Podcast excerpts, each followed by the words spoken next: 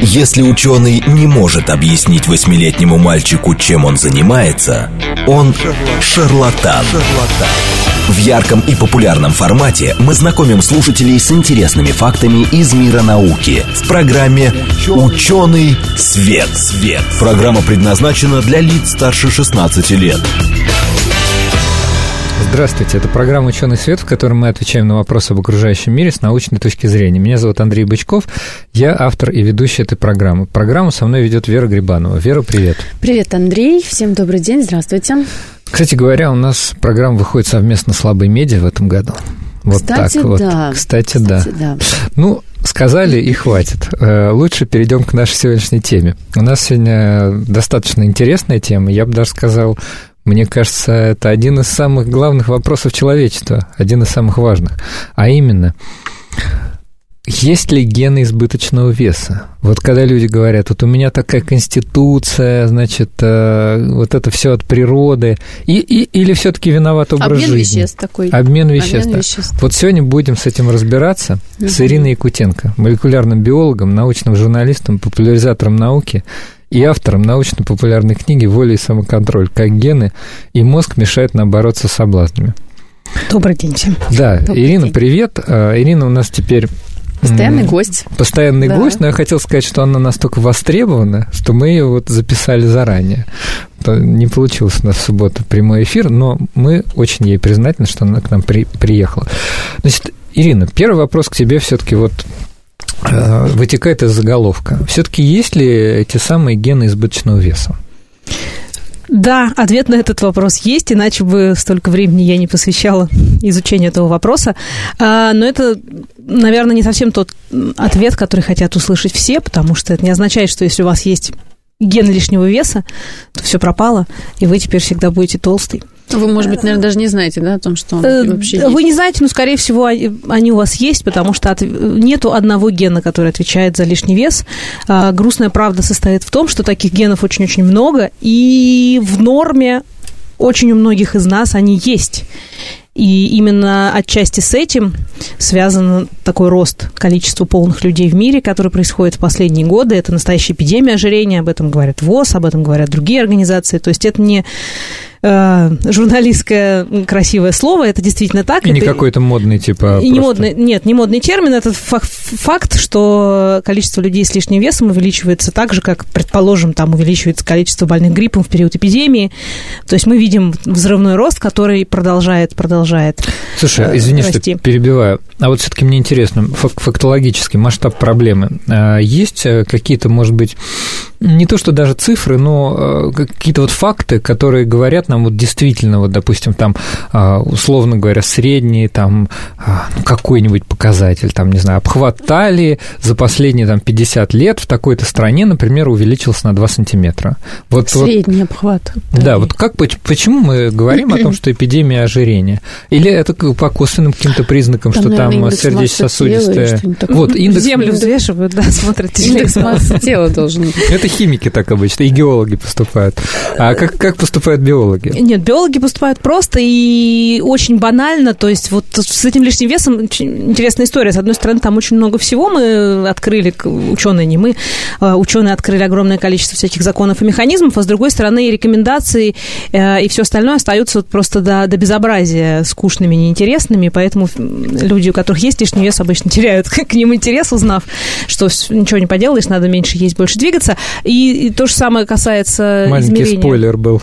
Маленький спойлер, да. Ну, касается измерения индекс массы тела. Тот самый банальный показатель, который многие очень не любят, говорят, да у меня кость широкая, поэтому у меня такой большой. Это вот я просто маленького роста, на самом деле все не так. Или там большого роста, и поэтому у меня он такой большой. Никуда не деться индекс массы тела для среднего человека, который проводит всю жизнь в офисе, едет в этот офис либо в собственной машине, сидя на попе, либо в автобусе или в метро, сидя э, на том же самом Такси, месте. например, да, э, так, неважно, да. Короче, обычный человек, который ведет Шире. сидячий образ жизни, ну, да. там, может быть, там пару раз в неделю, это в лучшем случае заглядывает в спортзал, для них индекс массы тела банальный работает прекрасно. Индекс массы тела Это что такое? Обычно все забывают. Это если очень просто понять, что это, если представить, что человек это квадрат со стороной равной собственному росту. Угу. И нам надо понять, сколько массы приходится на единицу площади этого квадрата. Угу. То есть как в школьной э, как, геометрии, все, все просто, да, да геометрия, что мы берем физика, вес в килограммах и делим на э, рост в квадрате, то есть на площадь. Угу. То есть, грубо говоря, когда у нас сколько веса приходится сколько, на единицу площади. Давит да? на эту площадь. А, кстати, плотности. Э, вес-то в килограммах, а, рост в сантиметрах. а рост в сантиметрах. Ой, рост в метрах. Э, рост в метрах берут. В метрах, Переводят, да. наверное. В метрах, да. Ну, Не, ну, ну тогда просто получится разное численное значение. Да, Тут просто нолики важно. лишние появятся. Ну, хорошо, значит, если мы берем вес в килограммах и э, рост в метрах, то есть, допустим, 170 сантиметров – это 1,7 метра. Угу. То есть мы делим, допустим, 70 килограмм на 1,7 в квадрате. Угу. И э, какие значения нас должны насторожить, а какие значения кажутся приемлемыми и нормальными? В рамках нормы сейчас у нас рассматривается где-то от 19 до 21-22. Вот это так, норма, она более-менее плавает, потому что там по разным причинам. Но вот где-то в этих параметрах, в этих параметрах мы находимся в норме. Если ниже, то можно начать беспокоиться, особенно если это девочка-подросток, угу. а, и у нее, да, какие-то несчастные влюбленности, она там изо всех сил худеет. Тут имеет смысл беспокоиться, потому что тут уже мы говорим о всяких психологических историях, типа анорексии, булимии. И если больше, да, надо начинать беспокоиться, потому что мы видим, что индекс массы тела, чем он больше, э, тем больше вероятность, что через несколько лет он будет еще больше. То есть вот когда мы пытаемся предсказать, как предсказать, вот мы видим человека, как предсказать, он потолстеет или нет. Вот, к сожалению, опять очень грустная история. Чем больше ты весишь сейчас, тем больше вероятность, что ты через пять лет будешь весить еще больше. Поэтому, если ты видишь, что твой МТ начинает выходить за э, рамки вот этой нормы, он выйдет э, еще сильнее. Да, то можно легко предсказать, что через 5 лет, если ты видишь 23, через 5 лет там будет 25 э, и так далее, и так далее, и дальше уже значение в сторону Ирина, еще раз, какая норма должна быть? Критического, От и до. Ну, так, ну, 19, ну, 21, они, 22. Они плавают, 21, вы можете залезть 22, условно да? в интернет и посмотреть, э, кто каждый для себя выбирает, ну, там в, эти, в этих нормах ты можешь ближе к одной границе, ближе к другой границе. Если у вас, например, там 22 и 1, например, ну, то есть это не значит, что все пропало ну, и все плохо. Поэтому вот э, это жесткие нормы, ну, они плавают. Ну, вот 19, 21, 22 это где-то находится в пределах здоровых показателей. Значит, из того, что ты сказала, что если у вас высокий индекс массы тела, то он будет еще выше. Из этого можно по, со временем. Да, по закону индукции сделать вывод, что человек вообще склонен к набору массы со временем, условно говоря. Правильно? В современных условиях человек склонен к набору массы так. современных. Мы и вот говорим. надо пояснить, почему так происходит. Потому что вот я смотрю, старые нормы МТ, они тоже вот были там аж до 25. Сейчас 25, любой врач вам скажет, что идите худите. А старые это какого периода? Ну, они, да, как, как, не знаю, условно, старые тут в Википедии меня не пишут, какие старые. Они вари... Предыдущие. Предыдущие. Если мы помним, вспомним даже советский стол, угу. сколько, как там кормили, там вот стол номер 5, стол номер 9, угу. и э, норма совсем другая была. Люди угу. были в целом, особенно после войны, они не доедали, у них были проблемы, связанные с недостатком недостатка массы тела, и поэтому полненький значит здоровенький. Поэтому я и говорю, все время говорю о том, что нет жесткого показателя, вот, который надо умирать, как бы, если ты за него вышел там на одну десятую значение, особенно если этот показатель там 15 лет назад существовал. Все мы, мы, мы сейчас двигаемся. В современных условиях имеется тенденция к набору массы тела, да. Причем э, у нас плывет, э, есть э, данные по годам сравнивая, чем позже ты родился, тем больше вероятность, что у тебя будет МТ больше нормы, и тем больше вероятность, что это раньше произойдет. То есть, что ты с детства начнешь набирать. То есть, грубо говоря, дети, рожденные в 2000-х, mm-hmm. с большей вероятностью уже в детстве будут иметь какую-то степень ожирения, чем дети, рожденные в 70-х. Ну, ведь получается, что если гены, условно говоря, у всех примерно одинаковые, ну так. То есть, скажем, у детей, родившихся в 2000-х и у детей, родившихся в 90-х, не сильно произошло изменение человеческого вида на уровне генома. Могут происходить какие-то единичные мутации. Это означает, что просто образ жизни провоцирует вот эту всю историю. Причем, видимо, сильно провоцирует и сильно изменился, если мы говорим о том, что вот уже у Но детей, да, совершенно, совершенно года такое резкое возрастание. Но не очень хочется по этому поводу испытывать чувство вины, потому что, насколько мы понимаем, эволюционно этот механизм на самом деле нам должен был как раз обеспечивать выживаемость. Он не должен был, он обеспечил. Мы здесь сидим все, потому что у нас есть эти механизмы, которые обеспечивали нам выживание в течение там, миллионов лет. То есть еще до того, как мы стали видом э, Homo sapiens, или даже выделились как род Homo, все наши предки, там, млекопитающие, более-менее уже похожие на нас, они выжили только благодаря тому, что у них тот геном, который есть у нас. Но мы видим взрывной рост ожирения, и если мы сопоставим это с внешними обстоятельствами, мы увидим, что это примерно совпадает э, с поэтапным улучшением, ну как улучшением, изменением качества жизни, которое мы наблюдаем. То есть, грубо говоря, что произошло? Эволюционно мы склонны к запасанию энергии, потому что за все, все годы эволюции, пока жили наши предки, э, и хомяки, даже наши предки, очевидно. да, хомяки, условные хомяки, еще даже не люди, и люди тоже, еда была крайне редким событием в жизни э, наших предков. Праздник. Э, да, действительно праздник, потому что, ну, мамонта, пойди еще убей мамонта, еще он тебя убьет с гораздо большей вероятностью. Кроликов, а, кроликов, конечно, можно ловить, но они тоже бег, быстро бегают, а учитывая, что детей было много, и племена... Ну, Поди побегай там на нет, ты побегай, но называется. сколько тебе достанется того кролика? Ну То есть да. там маленькая лапка, ягоды есть не всегда, еще ледниковые периоды любили происходить тоже, то, все эти похолодания периодические, которые случались тут и с ягодками совсем все плохо было, Э, и в Африке тоже жарковато. скуд- скудновато. С едой было очень Скудновато. плохо, и поэтому выживали те, чей организм, когда эта еда в него попадала, максимально эффективно ее не расходовал в тепло, в энергию, как сейчас хорошо, нам кажется классным и правильным, а запасал. Потому что вот сейчас ты поел, а в ближайшие полгода, возможно, ты есть будешь редко. Там трехразовое питание, да? э, Три раза в год, да? Да, да, да, три раза в год. Март, и- март, июль, там и ноябрь. А, Поэтому мы сидим здесь, мы потомки тех, кто выжил тогда, мы, мы люди, кото- большинство из нас Имеет несут... этот ген, да? Это не один ген. М, Это огромное... набор- это- набор генов. Это набор, даже это не набор, как- не как то, что это это прям набор, знаете, как там покупаешь, там, на- набор номер пять, Ну, как бы это касается ожирения.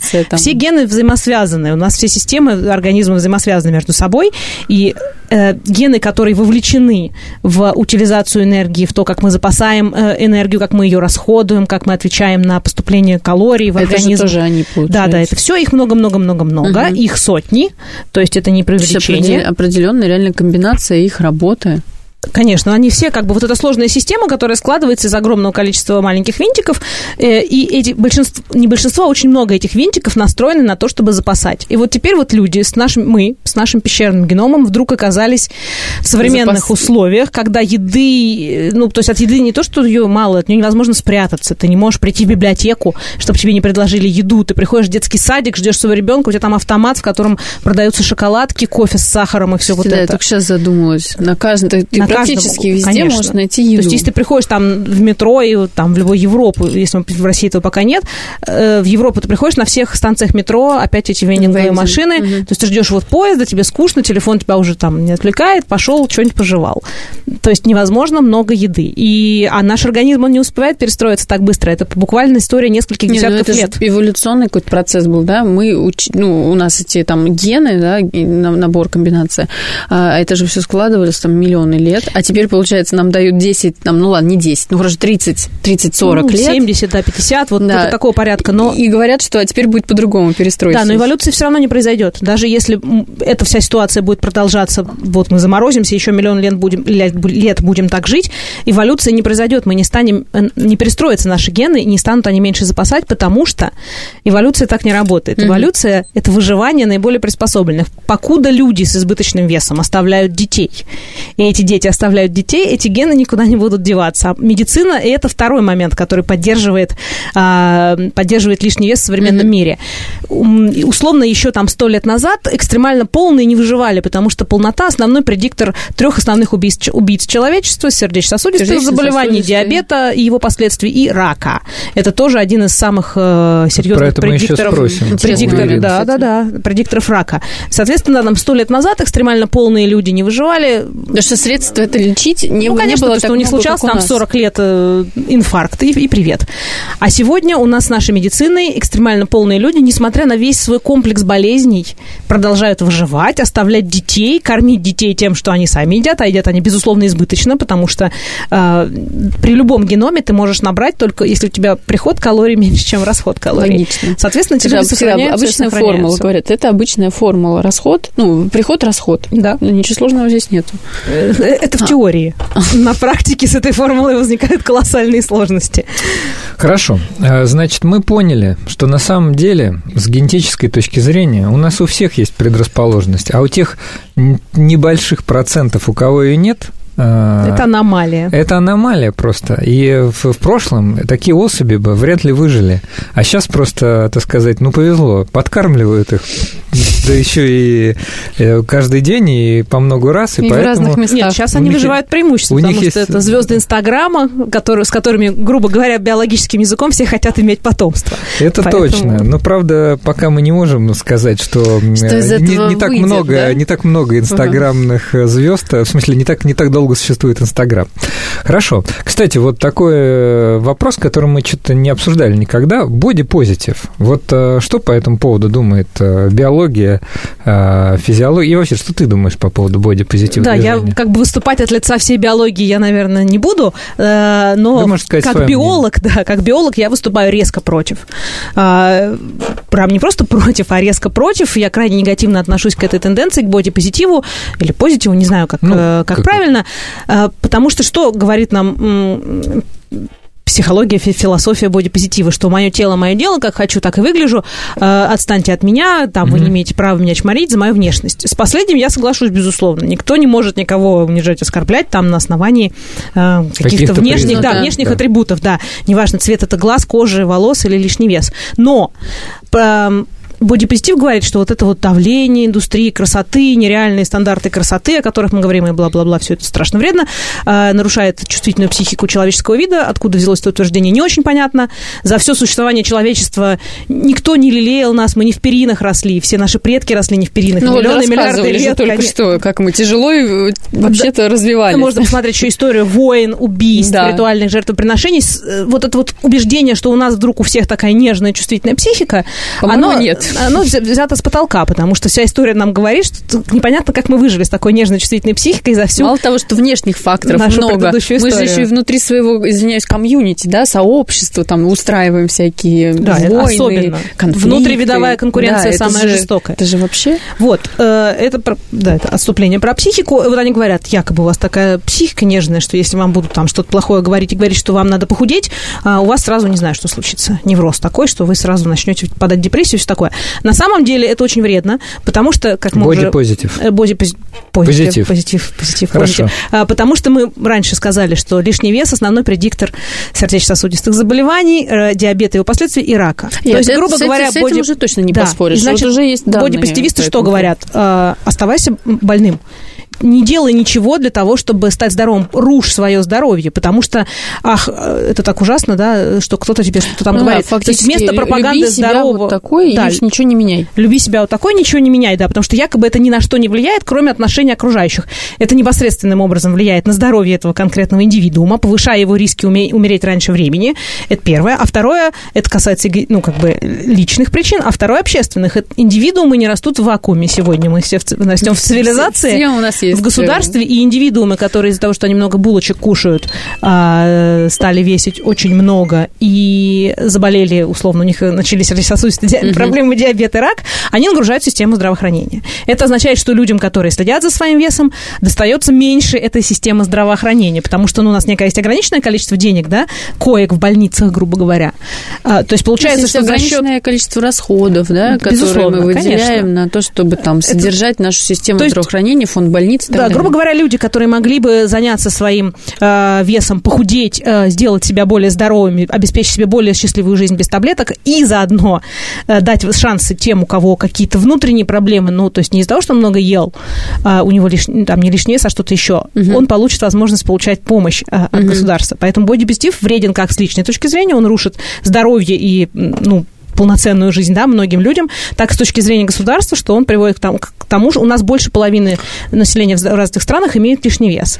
Но тебе не кажется, что это вот какая-то такая позиция, да, вот закрытых глаз? Вот я себе такую взяла, взяла вот эту вот, ну, масочку, я позитив, вот есть такая философия, и вот она у меня есть, я дальше буду. Ну, потому что это, худеть за, очень сложно. Да, закрывай, за, закрытие глаза на какую-то основную проблему, которая, строго говоря, физиологически, да, там может... Худеть а... очень сложно. Проще сказать, что я люблю себя таким, ну, какой я есть. Если мы если бы мы были в прямом эфире, наши слушатели наверняка бы нам написали вот что. Вам там хорошо рассуждать, потому что э, вы, допустим, да. там такие все не, не беспроблемные, молодые, юные, красивые. А мы, вы же сами нам рассказываете о том, что не мы виноваты. Наша совокупность генома дала нам вот эти избыточные килограммы.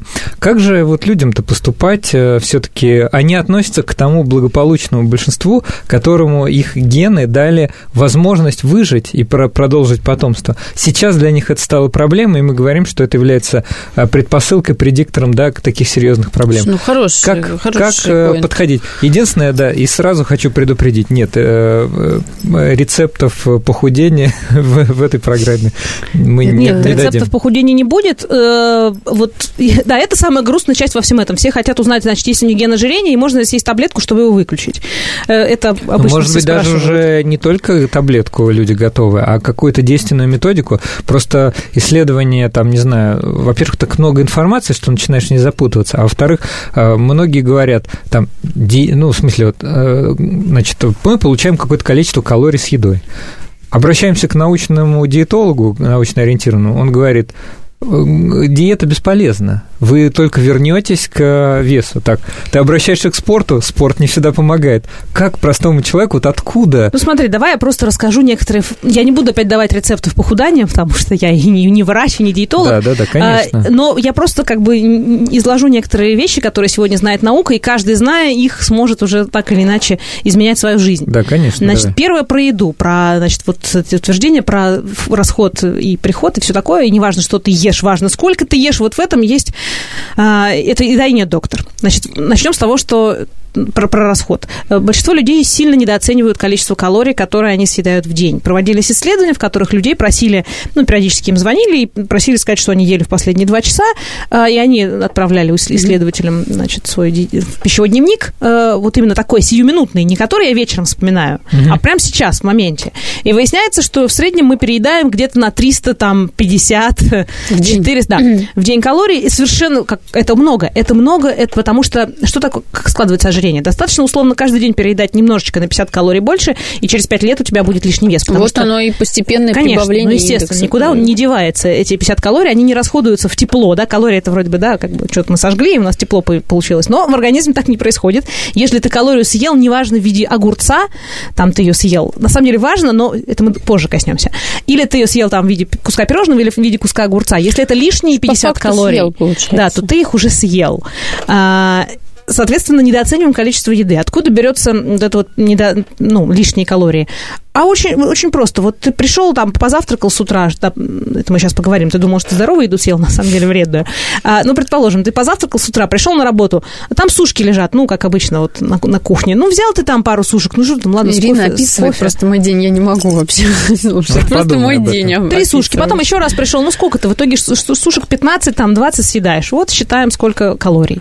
Потом коллега пришел, типа, ой, что-то там скучно, давайте пиццу закажем. Да, пиццу, давайте пиццу. Заказали пиццу. Все съели по кусочку пиццы, ну, кусочек пиццы, это же ну, не кажется, да? ты не записываешь это ни в обед, Абсолютно. наверное, ни в ужин. После пиццы ты пойдешь обедать через час. Конечно. То есть, вот. ну, ты себе так это где-то, ну, эфемерно, как будто это Конечно. Там и вот это все пицца, сушки, конфетка, э, кофе попил несколько раз, не обижи, ну, с, с молоком тоже mm-hmm. добавил некоторое количество калорий. Вот так и набегают эти 300 калорий в день. То есть, первое, важно понимать, что люди, которые говорят, я ничего не ем, они ошибаются, скорее всего.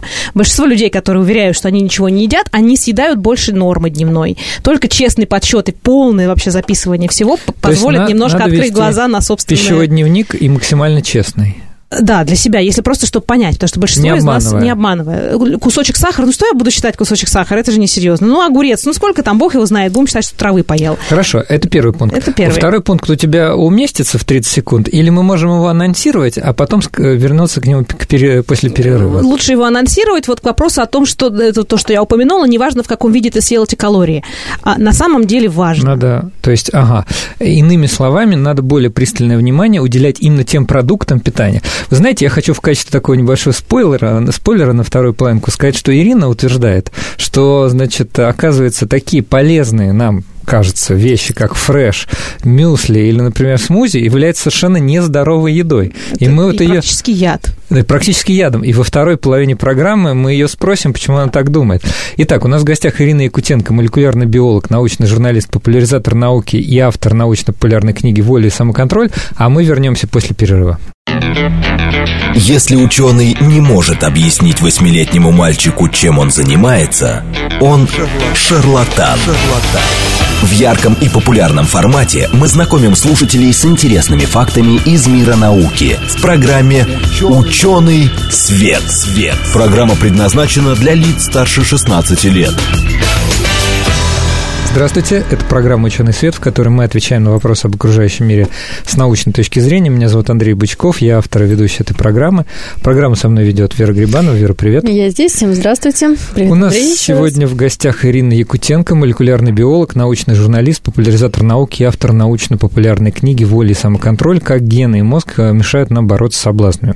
Сегодня мы говорим о генах избыточного веса, а сегодня мы говорим о бодипозитиве, правильном, неправильном питании и вообще как со всем этим этим быть? Ну, буквально краткое содержание. Я, я могу подвести? Или, ну, краткое содержание первой серии было в, Давай. том, в том, что мы эволюционно... А Ирина меня поправит, если что. Э, мы эволюционно, на самом деле, все приспособлены к тому, чтобы все калории, которые мы потребляли, они откладывались. И в результате этого... И сейчас... они откладываются. Они откладываются, когда сейчас у нас избыток еды, и мы не можем честно значит, сами э, фиксировать, где мы и сколько съели этих самых калорий. Но мы, э, значит, до перерыва прервались на таком интересном вопросе, как влияет еще качество самих продуктов. Причем не в том смысле качество, как, как это сейчас в обычной Безопасность. жизни. Безопасность, да. Вот, а мы сейчас спросим Ирину, потому что она говорит, что там фреш, например, вот этот вот апельсиновый фреш считается буквально эталоном, с, здорового, эталоном здорового питания. Или, например, смузи, да, который сделан со свежих... Я, кстати, слышала другое совсем мнение от врачей, наверное. Вот сейчас послушаем. Вот мы сейчас спросим Ирины. Ирина. Она говорит, что это плохая еда.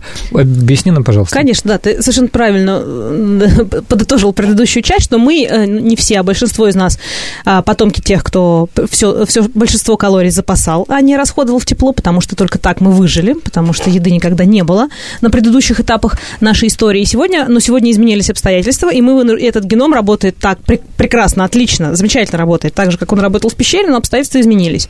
Во-первых, мы пере... Да, пещеры изменились. И теперь у них везде стоят машины с шоколадками и с фрешем.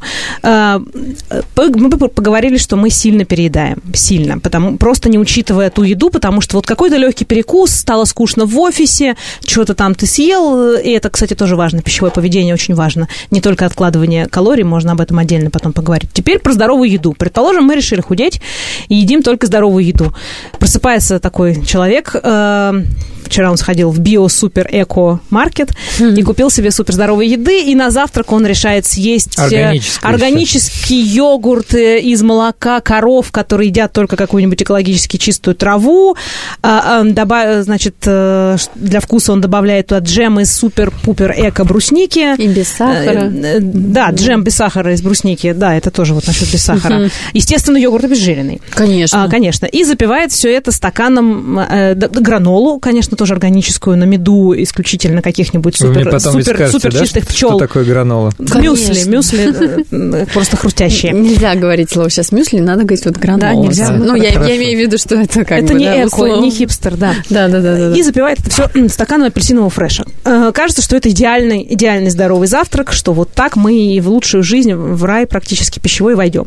На самом деле этот человек, во-первых, съел э, уже больше дневной дозы простых углеводов, даже не выходя из дома. Не дневной. Да, за сутки, которую надо было вообще съесть за сутки, он съел ее прям вот не выходя из дома за свой прекрасный эко-био-супер-пупер завтрак. Э, и плюс он съел вот ту самую плохую еду, о которой мы говорим. В чем дело, что не так? Начнем, значит, с йогурта. Ну, казалось бы, что может быть плохого в йогурте? А, в самом по себе йогурте ничего плохого и хорошего нет, хотя а, молочные белки, вообще молочных продуктов сейчас считается, что надо есть поменьше, особенно во взрослом возрасте, там по разным другим причинам, а, но не связанным с лишним весом. Но обезжиренный йогурт. А, мы эволюционно приспособлены любить жирное и сладкое ну, также соленое, а, но главным образом жирное и сладкое. Потому Почему? что жирное означает много калорий. Жир самый, э, самый энергоэффективный материал для сохранения энер... Э, калорий, энергии. Значит, жирное означает, о, класс, много энергии, значит, дольше продержусь до очередного мамонта. Поэтому мы любим жирное. Если мы берем еду и удаляем из нее жир, она на наш вкус невкусная. Не потому, что у нас неразвитый вкус, мы не гурманы, не росли в Париже, а потому что эволюционно мы любим жирное, потому что мы выжили благодаря этому, и только поэтому мы любим жирное. Мы, мы любим то, что способствует нашему выживанию, хотя вкусы тренируются. Я вот открыл, что чем больше в самодельное печенье кладешь сливочного масла, тем оно получается Точно. вкуснее. А можно вообще печенье исключить? Есть только сливочное масло. Да. А, э, Итак, Йогурт. жирное. Мы удалили жир, это стало несъедобно. Что делает производитель для того, чтобы эти самые органические йогурт человек мог есть? Ну, правильно, добавляет туда сахар потому что иначе это вот эта масса не жирная, не сладкая, ее невозможно будет съесть, это будет, ну, я не знаю, на что это похоже, на какое-то питание космонавтов из какой-то космической антиутопии, которые вот из тюбиков что-то такое едят, это намешанное. Это невкусно, поэтому во всех обезжиренных продуктах всегда повышенное содержание сахара. Простых углеводов, которые страшно вредны, потому что они вызывают пик инсулина, э, пик глюкозы сначала в крови, потом пик инсулина, э, соответственно, вся глюкоза быстренько уходит, мы опять хотим есть, мы начинаем раньше есть после такого завтрака, ну и плюс сами по себе пики глюкозы и пики инсулина разбалтывают, в кавычках, да, нашу инсулиновую систему и приводят к э, метаболическому синдрому, а потом к диабету. Страшно. Это йогурт, джем. Угу. Вот эти все джемы без сахара, мармелад без сахара, все вот это это, там есть? Это, ну, это маркетинг, там есть сахар. Э, это маркетинг. Если мы возьмем сливы, да, и просто их там выпарим, и, и уберем, какой уберем из них воду... мармелад, какой джем? Ну, ну нет, ну, даже если просто, будет. если мы действительно не добавим сахара, хотя его, безусловно, добавляют, мы все равно получим огромное количество сахара. Потому что откуда мы в пещерах брали сладкое? Не было сникерсов не было мороженого. Ах, да, точно. Фрукты и есть источник сахара. Мы потому и любим фрукты, потому что они сладкие. Если мы возьмем фрукты, выпарим из них всю воду, мы что получим? Мы получим в основном сахар. Там будет, конечно, пектин, всякая клетчатка, все такое, но сахар там будет ого-го сколько. И любая ложка джема без добавленного сахара, без чего и угодно, это все равно сахар. будет сахар. Причем не самой лучшей форме, в форме фруктозы, которая, как мы сегодня знаем, она и даже туда, во многом похуже, чем И туда же мы, наверное, и фреш припишем к этим прекрасным Безусловно. продуктам, где Безусловно. сахар это Конечно, фреш, ну, в среднем стакан фреша это 4 маленьких или сколько там, 3 маленьких да, апельсинчика. А, кстати, вот я думаю, Всю что клетчатку. мало кто об этом знает. Конечно, а если делаешь дома, то сразу это понимаешь. Всю клетчатку, которая замедляет всасывание глюкозы, мы выбрасываем, потому что вот этот жмых мы же весь выбрасываем. Ну, да. Оставляем практически просто сироп, сахарный раствор со вкусом апельсина.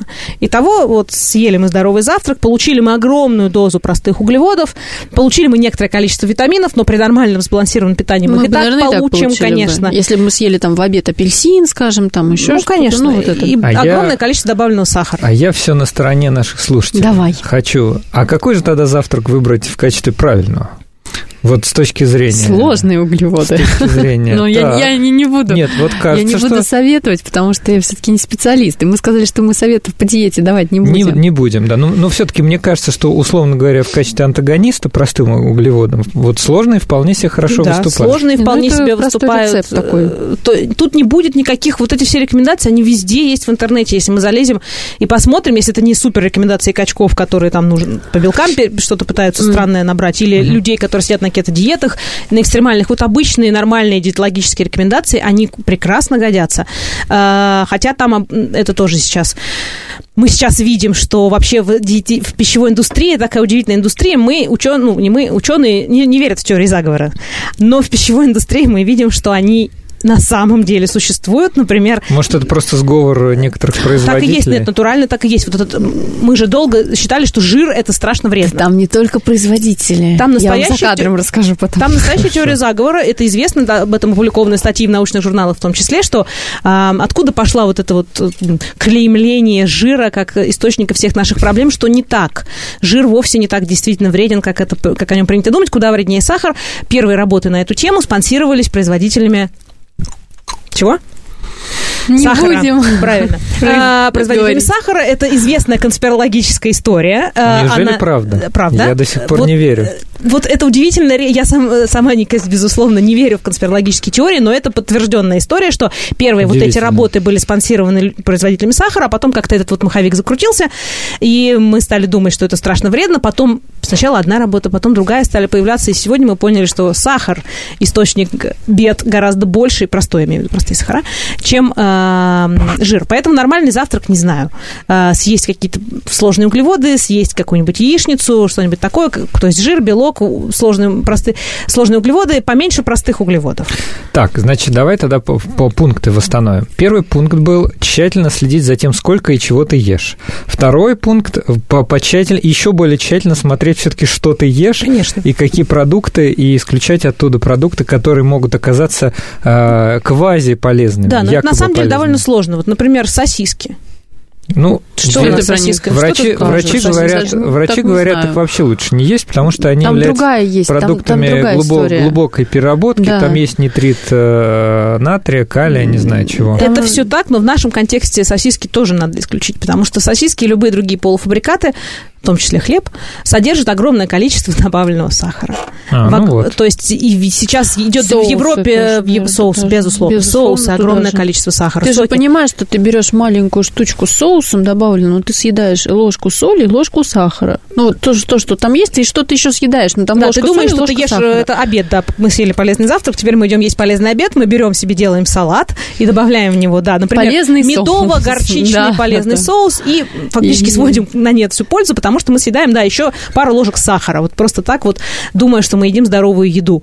То есть надо очень внимательно следить за этим. В Европе э, постепенно сейчас движение нарастает за то, чтобы обязательно писать добавленные сахара, угу. потому что их, конечно, не пишут, а они есть в огромном количестве, в огромном количестве продуктов, и, к сожалению, мы возвращаемся к, в этом смысле к пещерному образу жизни, что гораздо здоровее готовить еду самому из продуктов, которые ты видишь глазами.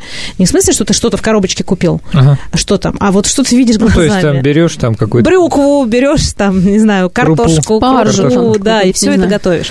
Дальше, это еще не все с едой. Это, казалось да. бы, простые сахара. Давай еще. Дальше, высокожирная и прочая еда. Тут мы подступаем к сложному механизму. Это все были более-менее простые механизмы, да, мы понимаем, сахар, инсулин плохо. А есть сложные механизмы, о которых мы узнали не так давно. Например, эпигенетика. Что это такое? Так. Кроме генетики, которая у нас есть и несет она в себе а, память, да, генетическая память, вот это в кавычках то, что любят говорить, то есть э, инструкции, которые помогли выжить поколениям наших предков. Но это механизм медленного реагирования. Пока там накопит, мутация произойдет, пока она закрепится, это много-много поколений. Это механизм, который работает на протяжении столетий, тысячелетий и более длительных временных отрезков. Так. У нас есть система быстрого реагирования на изменения окружающей среды. То есть она позволяет реагировать в течение времени жизни одного индивида или в течение одного поколения. То есть э, индивид передает сообщение своим детям. То есть, грубо говоря, гены включаются или выключаются в зависимости от условий окружающей Те среды. Те или иные гены, да. Что такое эта система? Это система надстроек, химических как бы э, пометок, которые говорят, эти гены читай, эти гены не читай. Так. Это, это совершенно удивительная система, по сложности она сравнима с генетикой, ну, с, с, с геномными механизмами. И она позволяет, эта ручка тонкой надстройки под текущие условия окружающей среды. И что, например, мы видим в опытах на мышах пока. В опытах на мышах, на грызунах мы видим, что если кормить мышку э, высокожирной диетой, диеты, в которой, ну, понятно, избыточно по калорийности, избыточно по жирам, то мы будем видеть, что у нее появятся те самые эпигенетические пометки на генах, ответственных за переработку жира. Эти гены будут способствовать тому, что она будет э, много жира, хорошо запасай.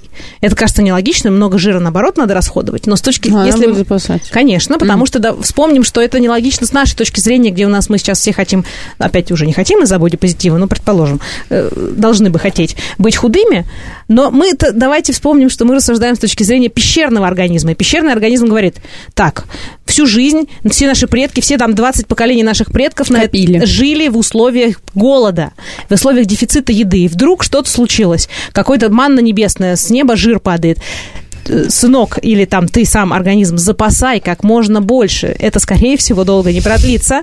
И поэтому чем больше лафа ты сейчас... Закончится. Лафа закончится. Чем больше ты сейчас запасешь, тем больше твои шансы на выживание. Поэтому, если мы едим... Эм, мы, у нас нет сейчас прямого подтверждения на людях, но э, вот думаю, я что оно появится в каком-то обозримом...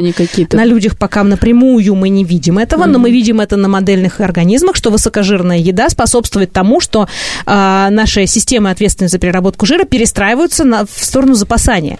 То есть еда, это мы только пока начинаем. На, на, на этой почве очень много шарлатанства. И люди начинают уже там целые таблицы да, еды, которую надо есть, не надо есть, не верьте. Пока нет данных. Мы видим данные на моделях, что этот механизм, ну, видимо, просто, имеет он, место. Он есть, скорее то всего. Есть, если мы просто рассуждать из услов... соображений здравого смысла, то высококалорийная, высокожирная, там, высокоуглеводистая еда, да, по идее, может способствовать перестройке систем нашего организма в сторону запасания.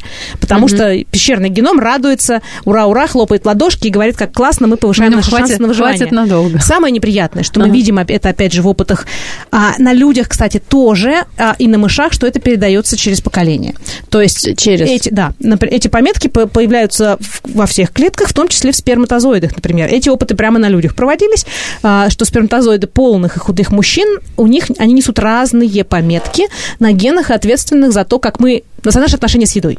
Это касается не только запасания, но, например, пищевого поведения. Я. Оно тоже сильно предопределено генетически. То есть, что мы любим? Что мы любим сладкое, жирное, или мы брокколи любим? Я, правда, таких людей не встречала, но, может, они таких То есть, классическая, а, классическая пинаемая, а, значит, а, утверждение, пинаемое утверждение, хотел сказать, пинаемый тезис какой-нибудь из серии, что признаки приобретенные не передаются по наследству. Теперь мы знаем... Да, новый ламаркизм. Эпигенетическом хуже, новая лысенковщина практически, значит, а, что э, оказывается вот человек, а, признаки, которые появляются прямо вот тут на ходу в процессе Ну, в процессе эволюции, организма, да? Мы там привыкли что-то... Не, не просто в процессе, я имею в виду, что в процессе жизни человека а. они вон от отца передаются к сыну буквально... Ты имеешь в виду вот ну, в коротком сроке, да? Да, да. Да, да, да. Это, это, это действительно э, очень долго вызывало протесты ровно по этой причине, что это, ну, классический Ламарк, да, ну, Лысенко, как ну, его конечно. проповедник, да, идей на, на, почве, на, на Ниве СССР. Да, мы это видим. Это не так напрямую, как э, если мы жираф, ну, там будем, э, все, кошки, там будем ей давать еду с высокой, с высокой татаре скамеечки, она у нее вырастет шея, как у жирафа. Нет, безусловно, не в этом смысле, но мы видим, что такой механизм есть, и он как бы подготавливает почву а, для, то есть для последующих уже мутаций в, этом, а, в этих генах, если, это, если эта история будет длиться долго. Но mm-hmm. это пока теория, мы напрямую, опять же, на людях ясно это сложно показать, потому что люди долго живут, поэтому показать преемственность э, на протяжении нескольких поколений просто технически очень сложно, и плюс исключить разные другие факторы. Но на моделях, на модельных организмах мы хорошо это видим. И вот эти опыты на людях, что сперматозоиды несут в себе эти эпигенетические пометки, которые влияют в том числе на то, как мы усваиваем еду, мы тоже видим на людях. Что это означает в практическом смысле? Что это означает? Это означает в практическом смысле, что если вы собираетесь завести ребенка, вам стоит похудеть.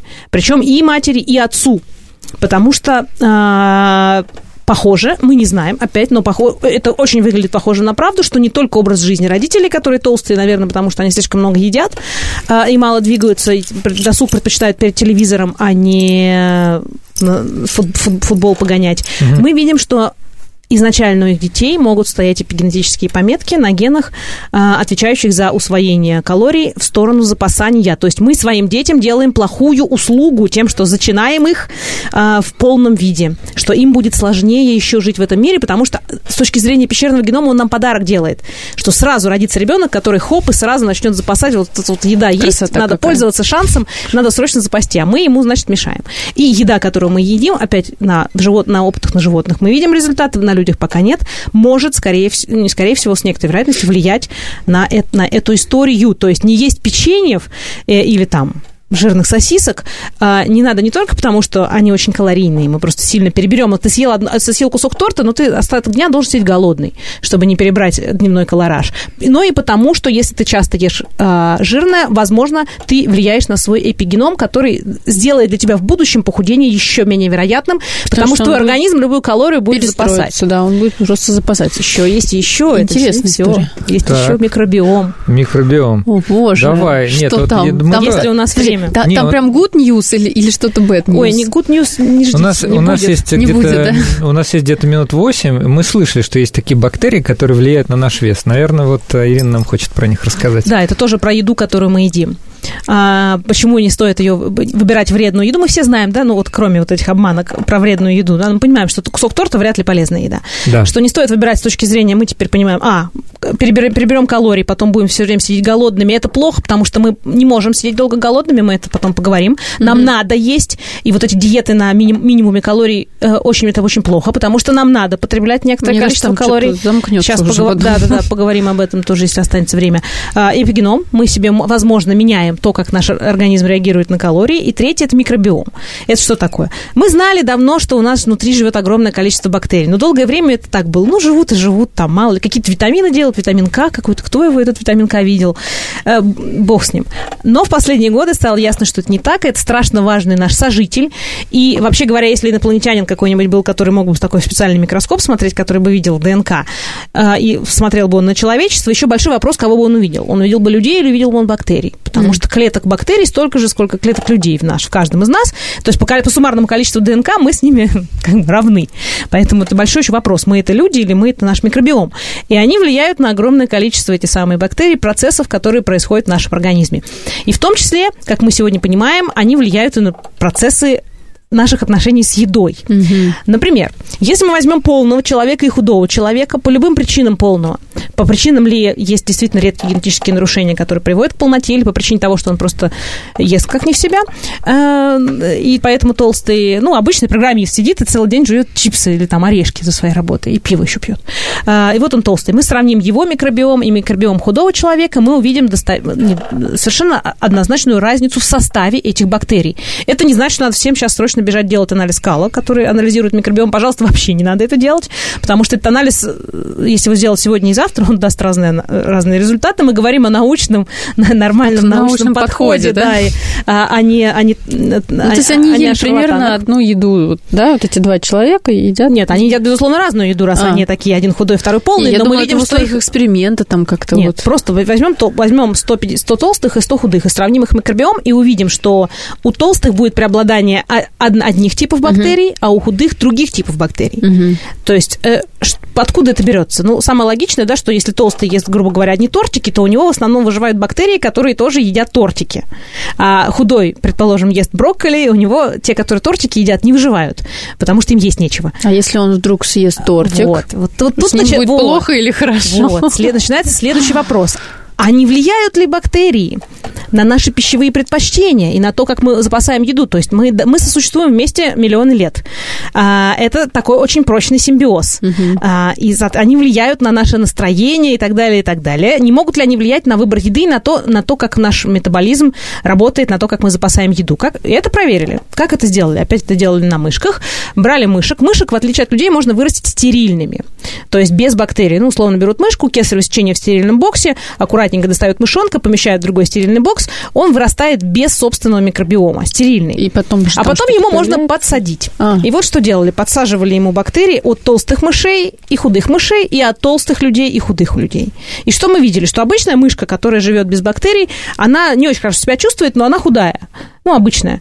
Если пересадить мышки микробиом от толстой мышки или от толстого человека, она начинает набирать вес и становится толстой. Как интересно. А если пересадить микробиом от худых мышек или худых она людей, она остается... А, нет, она не потеряет, она останется такой же, как и была. Она не была толстой без микробиома. Ну, То есть мы видим, пока мы не понимаем механизм. То есть то ли бактерии начинают выделять вот какие-то вещества, которые влияют на наш аппетит и А заставляют эту просто- мышку есть больше. Может, они просто по-разному переваривают вот э, Да, эту то ли пищу? они влияют на переваривание еды. То есть, но мы точно видим, что состав нашего микробиома э, Связан. связан с нашим весом. То есть мышки, которым пересадили микробиом от толстых людей, начинали набирать вес и тоже становились толстыми. Так получается, никакого простого ответа нет. Нет. Есть эпигенетика, есть э, микробиом, есть э, э, продукты, которые вообще иногда сложно идентифицировать. Если там ты не знаешь количество сахара, ты не знаешь, а Что много съел и в нем углеводов, да, мало в нем углеводов.